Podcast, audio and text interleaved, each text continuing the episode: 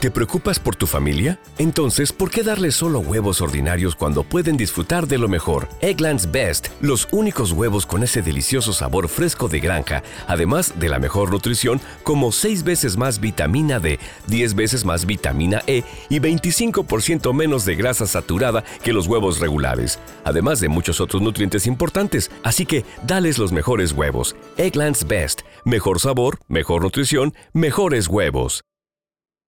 Hey Nissan, how do you get to the top? Calculating. Proceed to 1959.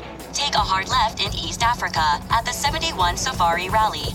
Veer right for 19 off-road championships in the Baja Desert. Proceed towards Moab. Take the trail to Hell's Revenge. Include steep incline. Continue for the next million miles. Um, where to first again? 60 years, millions of miles, and the capability to take you anywhere. This is the new Nissan.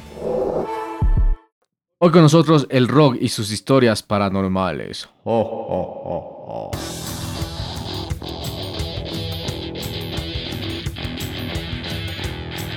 Hola con todos, mi nombre es Kai Menéndez. Y yo soy Víctor Caicedo y les damos la bienvenida a un capítulo más de El CD Room. Tenemos aquí este podcast donde les hemos hablado varias historias de rock, varios discos, canciones. Eh, recientemente les hicimos un capítulo sobre el rock y los extraterrestres. Y ahora en cambio les vamos a hablar sobre el rock y las historias paranormales. ¿Cómo estás, Kai? ¿Cómo te va?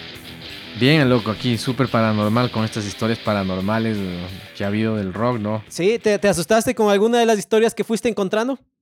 No, no, no, no, no, tanto como asustarse, pero bueno, es que realmente no le pasan a uno. Yo creo que hasta que no le pasen a uno esas cosas, puta, es más, es, es, es más difícil, ¿no? Sí, como, bueno, como les decía, pues tenemos el podcast Pueden darle una vuelta, estamos en todas las plataformas, estamos en YouTube, eh, ahí nos pueden comentar, nos pueden poner seguir, si por ejemplo nos escuchan en Spotify pueden activar la campanita para nuevos capítulos, eh, nos ponen también seguir en YouTube, o sea, ahí nos pueden encontrar como el CD Room Podcast, ¿no? Hoy les vamos a contar historias, eh, tengo algunas sobre los Red Hot Chili Peppers, Foo Fighters, Black Sabbath, como no va a estar Black Sabbath, Led Zeppelin, Fleetwood Mac, ¿qué tienes tú, Cae, por ahí?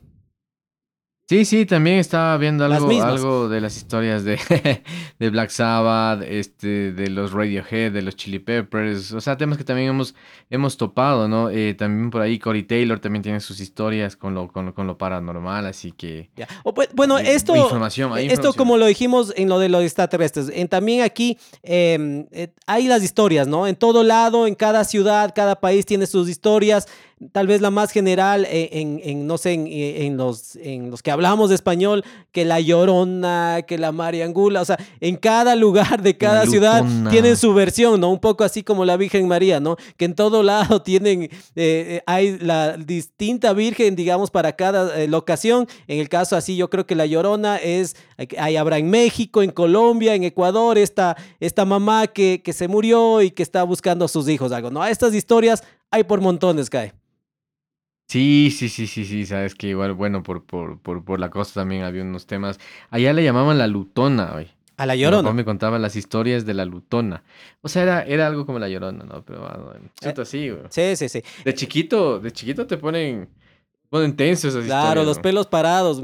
Em, bueno, al final les vamos a contar nuestra opinión, si es que creemos, ¿no? Si es que esto no, y si es que hemos tenido alguna experiencia paranormal. Eh, que al final, como tú dices, claro, uno es este desconocimiento de la muerte, porque de eso se tratan los fantasmas, lo paranormal. Se supone que son em, personas que murieron y que regresan o que se están manifestando de alguna manera. Para eso yo te debo comentar que en lo que respecta al rock, eh, hay esta mm, mansión de este, de este mago famoso que fue Houdini, bueno, se decía que era la mansión de Houdini, ¿no? Todo un poco para que sea más vendible la historia, eh, donde en algún momento, eh, me parece a finales de los 80 más o menos, el, productor Rick Rubin, ¿no? El famoso productor, le hemos hablado en muchos de los capítulos que hemos hecho, él lo que hizo es comprar esta mansión y adaptarle para hacer la grabación. El primer disco que grabó ahí es el de los Red Hot Chili Peppers, el Blood Sugar Sex Magic.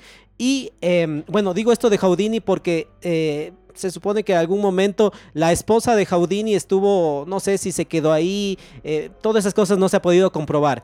Pero fueron a grabar ahí los Red Hot Chili Peppers de este disco, este discazo eh, posiblemente el mejor disco de los Red Hot, no sé, junto al Californication. Y ahí dijeron que encontraron algunas, algunas cosas que no eran normales, que no estaban bien. Lo hablamos de esto en el capítulo de los Red Hot, ¿no? Claro. Sí lo comentábamos de algunas cosas porque, bueno, es que también hay que ver el, contexto en el que se grabó este disco. También los Chili Peppers estaban en sus locuras más grandes. Creo que tal vez incluso queriendo rehabilitarse Anthony Kiddings y todo, ¿no? Entonces, pero por ejemplo, John Frusciante ahí muy joven, muy metido en las drogas y todo, pero sí, pues, pero también habían, habían historias tan fuertes que, por ejemplo, incluso Chad Smith, el baterista, nunca se quiso quedar a dormir en esa casa porque él decía que está embrujada realmente. Claro, o sea, ellos decidieron ir a grabar en esta mansión, eh, como digo, el productor del disco Rick Rubin, y dijeron, bueno, hagamos algo diferente, desconectemos de toda la distracción, era su quinto álbum, entonces dijeron, bueno, ya era, tenían su fama, vamos a esta mansión, llegaron ahí, vamos a quedarnos a full tiempo completo. Y ahí es donde, eh, claro, Chad Smith creo que se quedó una noche y dijo, no, conmigo no cuenten, yo prefiero agarrar mi moto, ir y venir pero eh, él no se quedó ahí. El resto de la banda sí, y dijeron que sintieron ciertas cosas raras, extrañas, inclusive, bueno, eh, John Fruciante dijo que eran como unos fantasmas amigables, eh, él hasta todo tornándole a la parte sexual, digamos que inclusive de una cierta atracción sexual hacia, estas, hacia estos seres, digamos, que estaban en la casa, ¿no?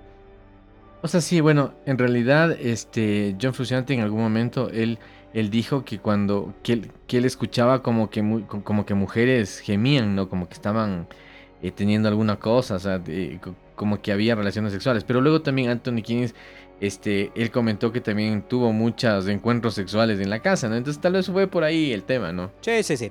Eh, o sea, tú dices que Fruciante al que le escuchaba gemir era, era Anthony. Anthony con las chicas. Nada que fantasmas. Nada que fantasmas. Ah, bueno, pero eh, bueno, la historia un poco de la mansión, obviamente estas mansiones, estas casas antiguas, ahí es donde más hay estas historias, eh, porque se, se dice que lo que había pasado es que una mujer cayó por uno de los balcones. Entonces que por ahí era lo de esto del fantasma, ¿no? O sea, que inclusive era una mujer y que eh, a, algún momento inclusive en la historia de esta casa hubo un incendio. Entonces, eh, claro, ya comienza a ver las historias alrededor de esto que la casa, eh, en el disco, en el blog Sugar Sex Magic, hay en la parte de atrás una foto que está de color rojo, donde están los, los, ah, los cuatro de la banda. Entonces, me acuerdo esta historia desde el colegio, de que decían que ahí se veía un fantasma. Entonces, son estas, estas orbes o vortex, les saben llamar estos círculos eh, que, aparecen como, como luminosos, algo así en las, en las fotografías, en el video, que son unas, digamos, son unas motas de polvo generalmente. Este es un efecto que produce cuando el flash golpea eh, en, la fotografía y, se ven estas como, como luces, como motas, digamos, ¿no? Orbes también les conocen.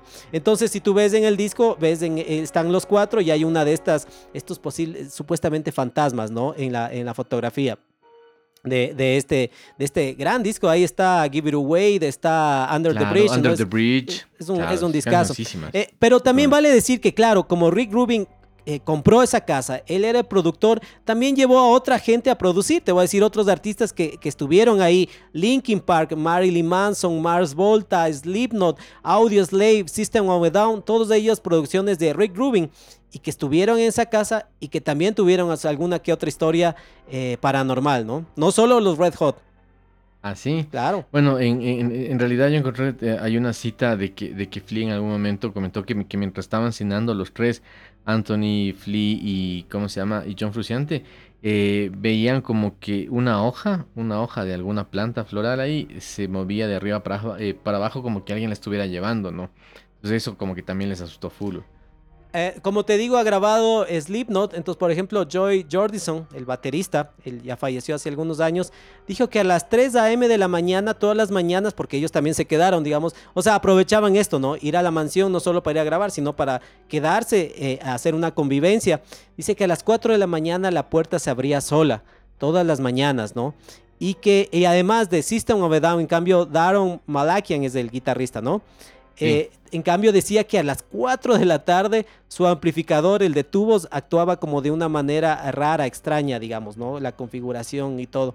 Entonces tenían esto, ¿no? No quiere coincidir la hora. En alguna otra eh, eh, noticia vi, bueno, información, que en cambio era a las 9 de la noche que le pasaba esto con el amplificador. O sea, la hora es irrelevante, pero ellos comentaban esto, ¿no? No solo los Red Hot, sino también eh, Joy de los Slipknot o, o Malakian de los System of a Down, ¿no? Tenían esto en esta casa. Me parece que todavía la conserva, todavía, o sea, ha hecho algunas producciones, ¿no? Hizo en esa temporada en los noventas, eh, pero me parece que todavía la conserva Rick Rubin esa casa. No estoy seguro de esa, Ah, eso te iba a preguntar, no, no, no, ni idea, oye, pero sí, claro, o sea, si es que, lo que pasa es que, bueno, si es que, si es que en algún momento alguien dice que pasó alguna cosa, pero hasta ahí llegó el tema, es como que, bueno, ya, o sea, tal vez no, no, no es mucho, ¿no? Pero si es que ya algunos otros, gente que ha estado ahí y ha grabado y todo, ya también confirman eso, ya es algo más.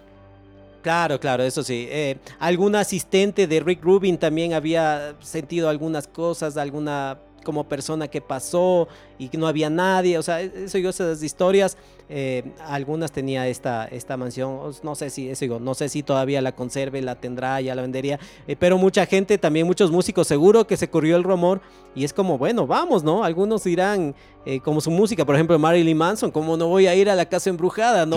si fui a grabar, o, si él creo que grabó, o, o fue los Nine Inch Nails que grabaron en la casa donde hubo los asesinatos de de, de la familia Manson, de, ah, de, Charles Manson. Me parece que fueron, sí, me parece que fue que fueron los Nine Pero algo también grabaron Marilyn Manson ahí. Entonces digo, Marilyn Manson, ¿cómo no va a estar en las, en las casas embrujadas a hacer sus grabaciones, no? Em, eh, yo, por ejemplo, tengo otra historia que quién no podría pensar que esté este grupo, los Black Sabbath, ¿no? Siempre ellos ligados eh, a, a las cuestiones o sea, bueno, paranormales, al satanismo, eh, uno imaginándose tal vez que ellos todo el tiempo estaban en esta onda metidos porque era parte de su imagen, ¿no? De los Black Sabbath, el, ligarse a esto. Entonces, cuando entraron a grabar igual su quinto álbum en un castillo, Clearwell eh, Castle, eh, un, castillo construido en, 1727. ahí es un castillo donde ensayaron alguna vez Led Zeppelin, Deep Purple, pero ellos en cambio fueron a hacer la grabación. Y claro, para ambientarle a su onda y todo, llevaron imágenes satánicas, creo que pintaron las paredes de negro, o sea, le dieron, le dieron todo el ambiente eh, eh, para, para hacerle como más pesado, digamos, ¿no? Se hacían bromas entre ellos, todo. Eh, entonces, en algún, algún momento vieron una figura como un manto negro al que le, fueron persiguiendo, ¿no? Le vieron en esta mansión, en esta casa, en este castillo y se desapareció, ¿no? Entonces que dicen que la gente de, la mansión del castillo sí conocía sobre esto, ¿no? Sobre estas historias como paranormales que sí habían en este, en este castillo, digamos, pero esto era los Black Sabbath, ¿no? Sí, sí, bueno, es que en realidad yo creo que todas estas, estas, estas casas, estas mansiones muy antiguas tienen esa, esa, no sé, pues ese tema místico de que, de que incluso a veces la, tu misma mente te puede jugar muchas cosas, ¿no? Sí, sí, sí. Y ves, digo, pero las, la mayoría de historias, por no decir todas, ahí tú dirás si tienes algo más, eh, que yo busqué y encontré era sobre el hecho de que se junten a grabar en una casa, en una mansión, un castillo eh, antiguo, digamos, donde habían cosas raras. O sea, la mayor conexión del rock es al momento de grabar, de ir a, grabar. Por ejemplo, en el caso de los Foo Fighters, ellos grabaron su décimo disco, el Medicine at Midnight. Ellos grabaron en una mansión en, California. En, la, en, una parte de Encino. Eh, entonces, que esta casa también se suponía que estaba embrujada, ¿no? Entonces ellos igual llegaban al siguiente día y encontraban, por ejemplo, las guitarras desafinadas que les habían movido las perillas, en el software donde grababan, seguramente Pro Tools, las pistas a veces movidas, o sea, encontraban cosas raras y a veces no se quedaba nadie y, rezábamos y encontrábamos estas cosas con, lo de la música, ¿no? Entonces Dave Grohl lo que hizo es estas cámaras eh, como de vigilancia o como para monitorear a los bebés, llevó una de estas cámaras y la puso en la casa para ver al siguiente día que grababa, ¿no? Entonces él dice que, sí, que en efecto capturó algunas cosas con esta cámara, pero que por una tuvo que hacer una firma de confidencialidad para no enseñar estos videos que grabó, lo que haya sido, que haya capturado, tampoco lo ha detallado, porque supuestamente esta mansión la iban a poner a la venta, entonces el dueño le hizo firmar a Dave Grohl, firma de que no vas a mostrar esos videos ni nada, porque obviamente nadie va a quererme comprar la casa, ¿no? Wow, no digas. Entonces, Oye, es que, eh, bueno, es que, es que también como conversábamos en el capítulo anterior, creo que Groll también está, o sea, él siempre ha estado metido con estas cosas, ¿no? Con estos temas de lo, de lo, de lo místico, de lo paranormal. Claro, ah, eso hablamos de, en el anterior capítulo, mencionamos a los Foo Fighters eh, con esto de, de, la cuestión paranormal, eh, desde el mismo nombre de la banda, ¿no? perdón, no paranormal, sino más bien ligada a los extraterrestres y toda esta vuelta, ¿no? Que también viene siendo parte de lo paranormal, creo. Sí, pero recuerda que eh, los, los Foo Fighters grabaron hace no mucho, bueno, lanzaron una película, Estudio 606, en la que se trata que la banda va a grabar en una casa embrujada, de eso se trata la película, en el cual Dave Grohl es poseído por unos demonios, por unos seres. ¿Te viste? claro, y, él, claro, sí, sí me vi. Entonces, él lo que hace es, eh, digamos, va eliminando a cada uno de sus compañeros, ¿no? Pero es una especie de, de película como, como de terror y de humor, algo así, como uno esperaría que es de los, de los Foo Fighters, ¿no? Esa es la onda más o menos de, de más o menos de Dave Grohl de, de, hacerlo hacia, hacia la parte como humor, ¿no? Como esta película, claro, es, es que, es como de igual, Scream, que se llama. Scream. Es ah, es, claro, esa es una, es una sátira, eh, burlándose un poco de. no. Eh, más o menos. O sea, lo que dicen es como hacia las películas de, terror de los ochentas. Sí. O sea, claro. Ah, o sea, sí es, sí te da cierto. Verás, yo soy muy malo para las películas de terror. O sea, soy muy malo. La verdad es que, con los años. Y para la comedia también. y para las películas, para, la para todo. para el podcast. Eh, eh, o sea, con los años, claro, uno se va suavizando, siendo papá y todo. Entonces, antes me veía más y ahora me cuesta un poco más ver, pero dije, me voy a ver la de los Foo Fighters y claro, sí tiene ciertos momentos de tensión, de, suspenso y, todo eso, pero al final no es tanto, ¿no? O sea, es una película más o menos nomás, la verdad. Eh, no, no creo que te pierdas de mucho. Eh, lo que sí, Dave Grohl... Eh, él tuvo una experiencia cuando era baterista de Nirvana. Cuando Nirvana, ellos, digamos, tenían si es que saben, obviamente la historia de Nirvana, ellos eran muy como diríamos, de bajos recursos, ¿no? Entonces vivían en departamentos estrechos y todo. Entonces él vivía en un departamento pequeño, creo que con su sofá, su televisor y todo esto. ¿Quién, quién? Pero, Dave Grohl. Eh, Dave, ah, Grohl. Entonces, en algún momento, el papá le dijo, mira, ya es hora de que inviertas, eh, ahora que ya estás ganando. Esto fue cuando ya el boom de Nirvana, ¿no? De la noche a la mañana, Nirvana se hicieron súper famosos. Entonces el papá le dijo, mira, ahora que estás teniendo eh, este dinero que te está ingresando, cómprate una casa. Y dijo, bueno, ok, ok, se fue con el papá, tomaron un avión, se fueron a Seattle, llegaron ahí, comenzó a buscar una casa y encontró una casa media antigua que le pareció bonita, interesante, chévere, le gustó y todo, ok. Entonces él se mudó, dice, yo me mudé con mi sofá, mi televisor y creo que su cama, es creo que todo lo que, o un velador, un nochero, algo así, es todo lo que él tenía. Entonces llegó, dice, la primera noche, claro, llegué, estaba solo en la casa, se puso a ver la televisión y se arrimó a la pared y, sintió un golpe fuertísimo, como dice, como si hubiera un, camión chocado contra la pared que me empujó, dice, o sea, es algo fuertísimo. Entonces él dice, o sea, a ver qué pasó, qué pasó, entonces revisó, chequeó, dice, tal vez alguien está entrando a robar. No, no hay nada, se apagó la televisión y se quedó a dormir. Entonces dice que en el transcurso de los días, porque él vivía solo en esta casa grande, una casa muy grande que se compró, eh, eh, había estas cosas. Dice, y sobre todo en la parte baja de la casa, comencé a sentir que ahí es donde había las cosas más raras, ¿no? Que sentía que alguien me seguía, o sea, yo iba caminando y sentía que alguien me, me caminaba muy cerca atrás mío.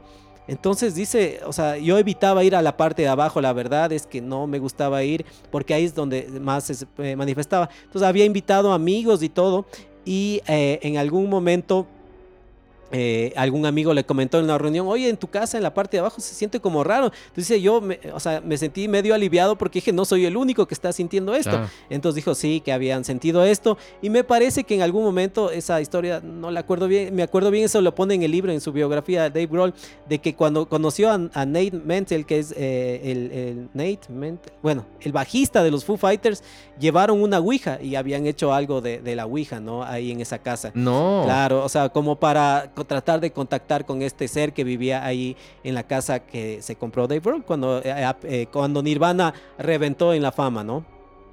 Bueno, y, me imagino que luego ya, ya vendieron la casa, lo vendió alguna cosa, ¿no? Sí, sí creo, no me acuerdo esa parte de la historia. Ahí está en el libro. Algo dice alguna conclusión sobre la casa. Me parece que sí la vendió. Eh, no se sintió cómodo muy, eh, en, Seattle. Ya después de un par de años, inclusive el suicidio de Kurt Cobain. Entonces ya no tenía como sentido. Él se fue después de vivir, me parece, a Virginia, que es de donde él, eh, él, vive, ¿no? Donde estaba su mamá incluido. Entonces, tengo otra, inclusive otro lugar embrujado, digamos, otra historia. Como te digo, las historias de rock están ligadas a estas casas, ¿no? Eh, Led, Zeppelin, obviamente también otra banda, decir, de Led Zeppelin, ¿no? Eh, grabó algunos de sus discos en, en, en Haddle Ranch, que es em, un lugar que también decían que supuestamente está embrujado. Ahí inclusive eh, grabó la canción Starway to Heaven, tal vez la más famosa de los Led Zeppelin. Y claro, inclusive decían que, o sea, que él lo grabó, que la escribió el, el ¿cómo se llama el vocalista de los Led Zeppelin? Robert Plant. Robert Plant. Que él escribió la letra de una sola, de un jalón, digamos, de Starway to Heaven. Inclusive dentro de la historia decían que le, que le veían que escribía a dos manos, digamos, ¿no? O sea, así de una sola. Claro, o sea, que él, lo que sentía es que alguien como que le estaba dictando, susurrando la letra. Entonces, o sea, sí, de una. Escribieron Starway to Heaven eh, de una sola la letra sobre todo, ¿no? Esto había sido un asilo para pobres y para locos, ¿no? Entonces eso es lo que mencionaban, que el ambiente era como húmedo, como tenebroso de esta casa, ¿no? Claro. Jimmy Page, el guitarrista, dijo que había visto una forma gris eh, moverse ahí dentro de la casa. Entonces digo, estas historias em, eh, las debes de haber escuchado no solo en el rock, algún momento debes de haber escuchado sobre casas o lugares embrujados, ¿no?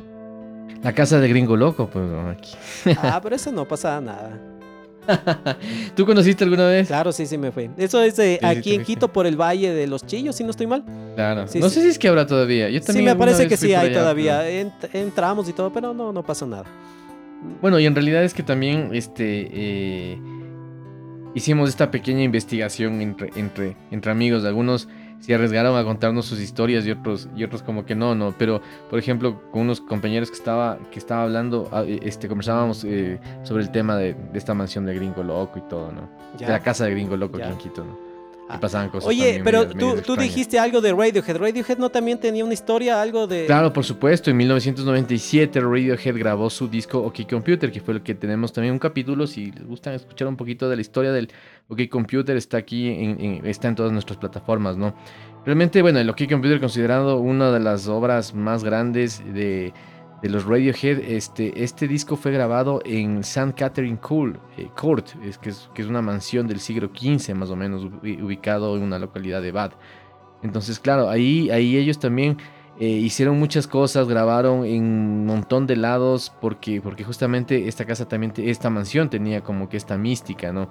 Tom York incluso habló, este, esta mansión creo que actualmente pertenece a, una actriz, a Jane Seymour. ah, creo que hablamos algo en el capítulo, ¿no? Me suena algo que hablamos en el capítulo de lo que Computer. Exactamente. Incluso aquí también, tal cual como la, como la, como la mansión de, de Houdini, también han grabado otros artistas como New Order, Robbie Williams, The Cure.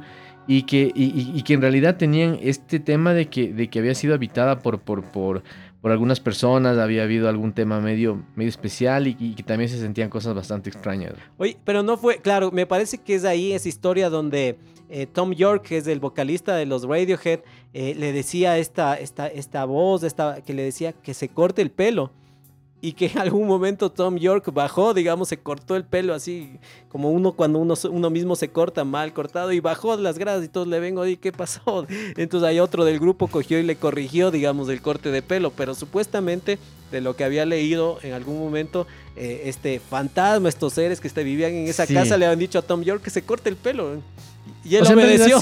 sí, sí, O sea, sí, verás, él, eh, este Tom York, este, lo que contaba es que, que, los fantasmas que allá habitaban en esa casa mientras dormía, supuestamente le hablaban a él, ¿no? Y que hubo un punto que durante una noche él escuchó tantas voces extrañas que cuando despertó, lo único que, o sea, lo primero que hizo fue ir a cortarse el pelo sin ninguna razón. Él, él dice, ¿no? Que con todo lo que tenía, con todo lo que le habían hablado supuestamente, lo que le habían hecho hacer es que se corte el pelo.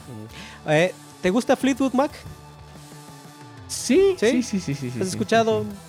Tiene música chévere, interesante, es Fleetwood Mac. Verás. Sí, interesante. Entonces, yo te tengo aquí una, bueno, les tengo a todos ustedes una historia de Fleetwood Mac, que esta sí es fuera del estudio.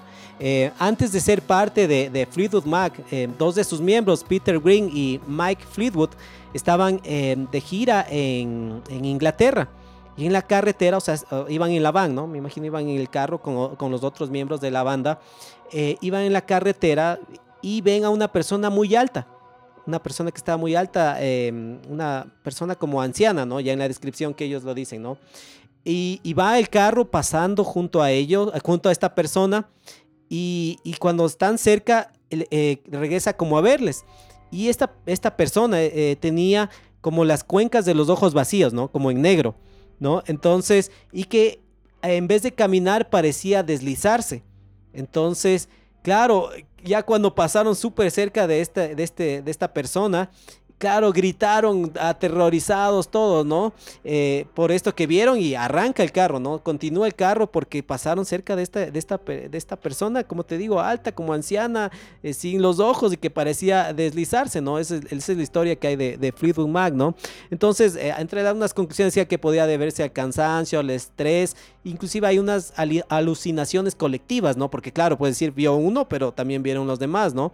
Pero hasta ahora no se sabe qué es lo que ellos vieron ese día en la carretera. Wow. Sí, sí, así, o sea, así hay algunas historias. Eh, estaba mencionando lo de la Ouija en la casa de Dave Grohl. Eh, Alice Cooper, digamos que también uno podría vincularle a todo este tipo de, temas.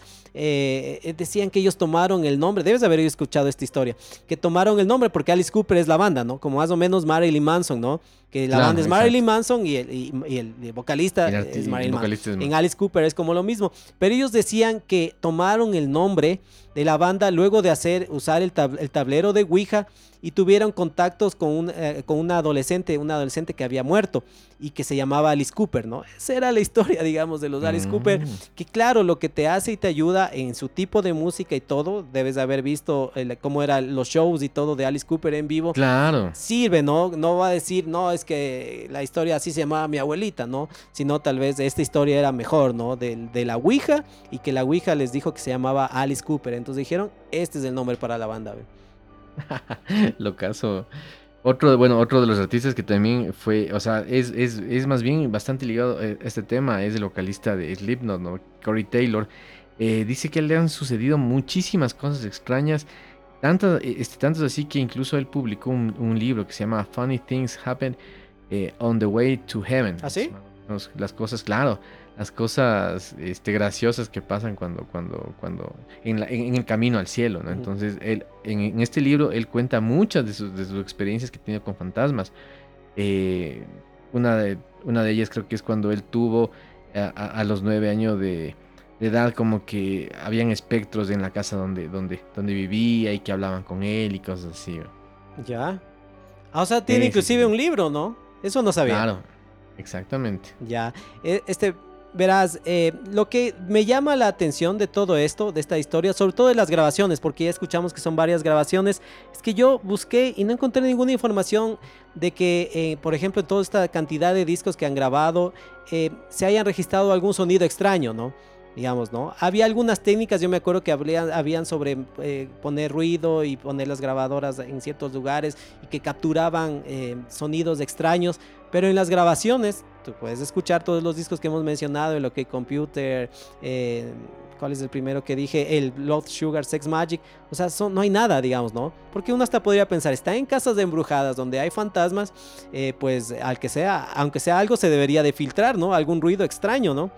Pero no hay nada, ¿no? Puede ser. Puede ser, pues, o sea, es que en realidad también estas, muchas de estas cosas también, justamente que compres una, una mansión que supuestamente está embrujado, que vayas a grabar allá, también le daba como que ese, ese plus al disco, esa incertidumbre, ese misterio cuando vaya a salir el disco de qué es lo que podía ver y cómo podía estar, ¿no? O sea, claro, hay montones, pero montones de historias con respecto a esto. Eh, como estuve conversando esto, conversé con una amiga, eh, eh, estuvimos con mi mamá conversando también sobre algunas cosas. Y claro, hay, hay un montón de, de historias que yo al menos en lo que se respecta al rock, creería que sí hay, como es un poco exagerado como un poco hacia el marketing.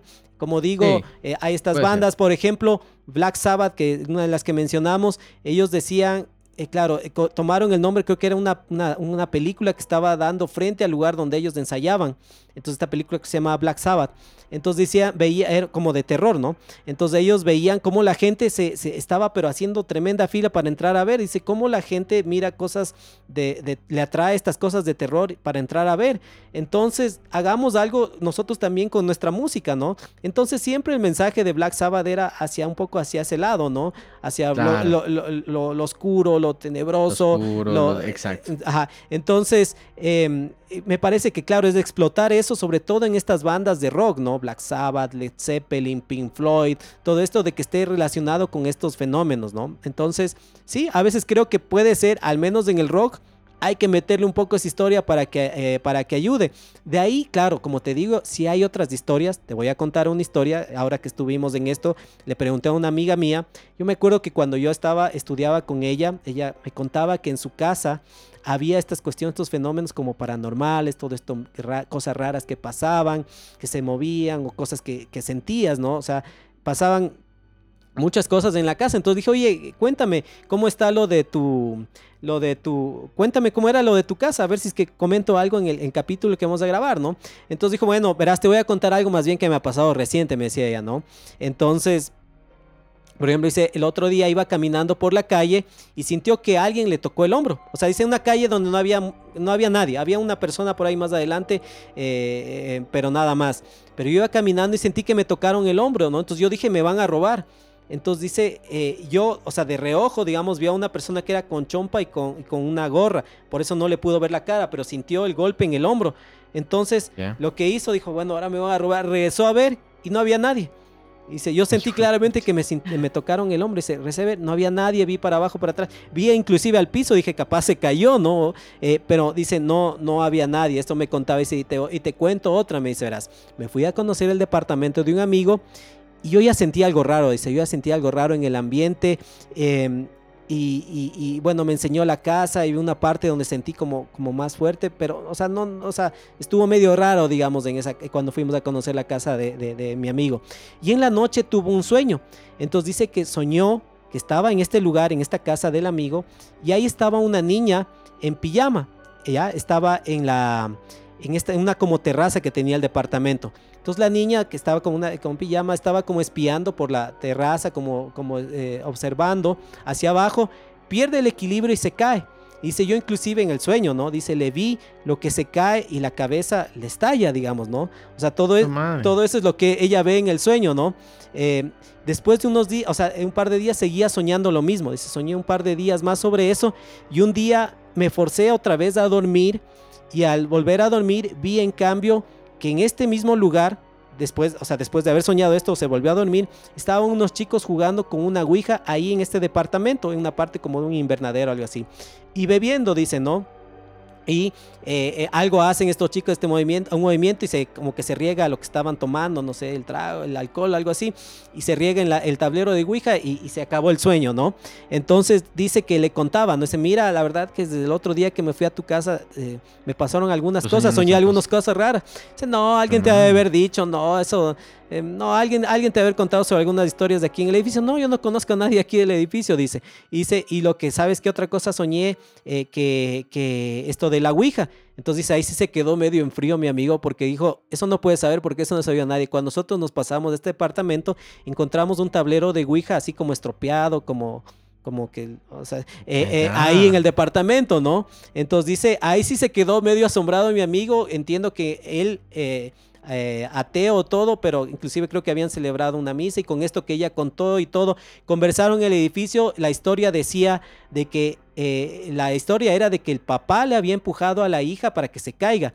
y la señora, la mamá, que, en el sueño también aparecía la mamá, digamos, cuando le ve a la hija caerse, eh, se había vuelto loca y todo esto, ¿no? Pero dice, no, no es lo que yo vi en el sueño, dice mi amiga, ¿no? Lo que yo vi fue que, que, que se cayó por estar observando, ¿no? Entonces, pero de ahí dejaron de pasar estas cosas en el edificio y ella también ya dejó de soñar. Esto me lo contó ella, ¿no? Entonces yo me acordaba de, le decía, oye, esto está como el sexto sentido, le digo, ¿no? Debes de haber visto la película, en el que, el que tiene este, este niño, tiene este contacto con, los, con la gente que está muerta y un poco les ayuda, ¿no?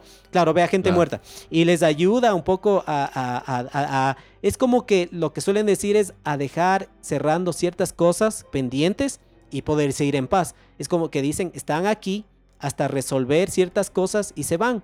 ¿No es cierto? Esa es, es más o menos la historia en, en, esta película, El Sexto Sentido. Y entonces yo le decía esto, me, me acuerdo de esto, de, de, de, lo que me estás contando, ¿no? De ahí te digo, mi mamá también me contó algunas historias de, de estas cosas, de, mm, que alguna vez eh, les fueron a buscar, por decirte, mis, ellos vivían en, en, cerca de una quebrada, una temporada vivía, cuando eran niños vivían cerca de una quebrada y les fueron a buscar a la casa, ya no vivían ahí, entonces golpean y dice, eh, después se encuentra con mi abuelita, le dice, mire, eh, les fui a ver y le escuché ahí los niños, dice, no, pero si ya no vivimos ahí hace tiempos. Y dice, no, yo les escuché lo que los niños jugaban y se reían adentro. En adentro de la casa me, me llamó la atención porque las ventanas estaban cerradas, pero ahí estaban. Entonces, ¿a qué voy yo con esto? que también puede ser algo como una energía, em, como una energía contenida, ¿no? No sé, eso también puede ser. Yo te voy a decir y, vamos viendo que a mí me parece que no es tan real. A mí me parece que eh, estas cosas están en la cabeza. Además que hay gente que es más propensa a esto, ¿no? Y que hay ciertos lugares donde hay la energía más contenida donde estas personas que son más propensas, susceptibles a, estas energías, eh, las logran eh, captar, ¿no? Como el caso de mi amiga, ¿no? Que te estoy diciendo. O sea, vos no crees en nada, lo que el otro es tampoco en los aliens ni nada. Lo siento, no creo. no.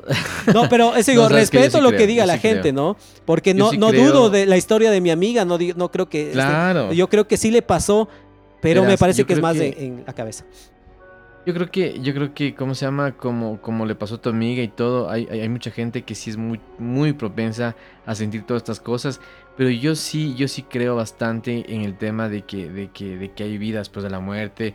Hay una serie en Netflix que te recomiendo que te des que es muy buena, que se llama Sobrevivir a la muerte. Son algunos capítulos donde te van contando historias de, de, de familiares y cosas muy cercanas que tú te quedas súper, súper extrañado con eso. Y, y, bueno, o sea, yo también personalmente he tenido ahí un par de cosas. Eh, no sé, que a mí sí me ha hecho sentir de que realmente hay eh, este alguien, alguien sí te está viendo, te está cuidando. No en la parte mala, no, sino más bien en la parte buena. O sea, te sientes. O sea, y no es solamente de uno. O sea, sí son cosas extrañas y, y, y que finalmente, bueno, yo creo que si es que en algún punto a cualquiera de nosotros de estas historias o, estas experiencias puede aportarte algo, está bien, güey. O sea, yo te digo, además, bueno, para mí es más difícil creer porque nunca he tenido absolutamente nada. Alguna vez cuando estábamos en el colegio con unos amigos, hicimos un tablero de Ouija, o sea, eh, le, replicamos, ¿no? Me acuerdo que había una manera de hacer y replicamos, nos fuimos a la terraza de la, casa de un amigo, así en la tarde, ¿no? Y comenzamos a hacer, y supuestamente se movía, ¿no? Porque tienes la mano puesta, entonces como que se va moviendo, se supone. Y lo que sí pasó es que en el sector los perros comenzaron a ladrar mucho. Entonces, y, además que eso, digo, uno comienza a sentir un ambiente como un poco más extraño, más raro. Es lo único que he tenido yo eh, que, recuerde alguna, eh, alguna historia, digamos, ¿no? Pero yo creo que sí hay una, claro, uno sugestiona también. Cuando estaba el otro día estudiando para este capítulo, estaba de noche, me quedé, ya se durmieron todos aquí en la casa, comencé a estudiar. Y eh, después de estudiar, claro, me quedé con esa sensación como un poco de temor, ¿no? Y, sonó algo por ahí y ya te quedas medio así como, ¿qué fue ese sonido? Entonces sí te sugestiona. O sea, yo digo a todos, o sea, puede ser que creas o no pero todos tenemos algo de superstición o sugestiones hacia estas cuestiones de miedo. No sé si has escuchado ahí esto de que si a las 3 de la mañana te ves en el espejo, eh, eh, eh, te vas a un espejo, supuestamente te aparece un ser, un fantasma, el diablo, no sé qué. Dime tú si es que te levantas a las 3 de la mañana y te quedas viendo fijamente al espejo. O sea, sí te da como un temor, no, ¿no? No es que dices, sí, no pasa nada, pero puedes sentir cierto temor. No, no, sí puede ser, pero, pero, pero realmente, bueno, claro, aquí yo creo que también entra mucho el tema eh, de creencias, ¿no? De cada uno. Y si es que tú eh, relacionas, yo creo que es importante relacionar estas cosas con, cosas buenas, ¿no? Porque es que tú también llamas a las cosas malas, ahí es donde tal vez también tú te puedes complicar bastante. Sí, sí, sí. O sea, eso digo, eh, hay montones de historias. seguro que quienes nos estén escuchando, nos estén viendo, deben de tener sus historias, algunos, em, algún, sobre todo pasaba más antes me parece. generaciones anteriores, por decirte, abuelos, eh, papás, eh, mamás, ah, todo te cuentan más, ¿no? Y, también eso a veces depende del lugar. Eh, dicen el, en el bosque, lo que sea, es más pesado el ambiente. O sea, hay muchas cosas, ¿no? Entonces, pues sí, ahí nos pueden contar sus historias si es que quieren, nos describen. Y vemos, estamos en esta temporada, en estos días de Halloween, pero esto pasa todo el tiempo, ¿verdad, Kai? Sí, sí, sí, sí. Así que eso es lo que les podemos contar por ahora, estas historias de rock, de, mm, de fantasmas y todo eso. Y cuéntenos, escríbanos en, en, nuestras plataformas, en YouTube también nos pueden escribir y contarnos si es que algo han pasado o algo más saben del rock. Nos despedimos, Kai. Sí, nos despedimos. Eso es todo por parte de nosotros. Ahí nos vemos. Adiós. Nos vemos. Gracias. Chao. When you shop at a Walmart Vision Center, you get it. You know that you'll spend a little less on stylish glasses for the whole family. Welcome to the Vision Center. Let me know if you need help finding the perfect frames. Hey, Mom, you were right. These glasses are cool. Hon, they take our insurance. That means Papa's getting a new pair, too. Whoa, glasses start at just $39. Next stop, groceries. So you can get a little more of what you need. Find a Vision Center near you. Save money, live better. Walmart. When you shop at a Walmart Vision Center, you get it. You know that you'll spend a little less on stylish glasses for the whole family. Welcome to the Vision Center. Let me know if you need help finding the perfect frames. Hey, Mom, you were right. These glasses are cool. Hon, they take our insurance. That means Papa's getting a new pair, too. Whoa, glasses start at just $39. Next stop, groceries. So you can get a little more of what you need. Find a Vision Center near you. Save money, live better. Walmart.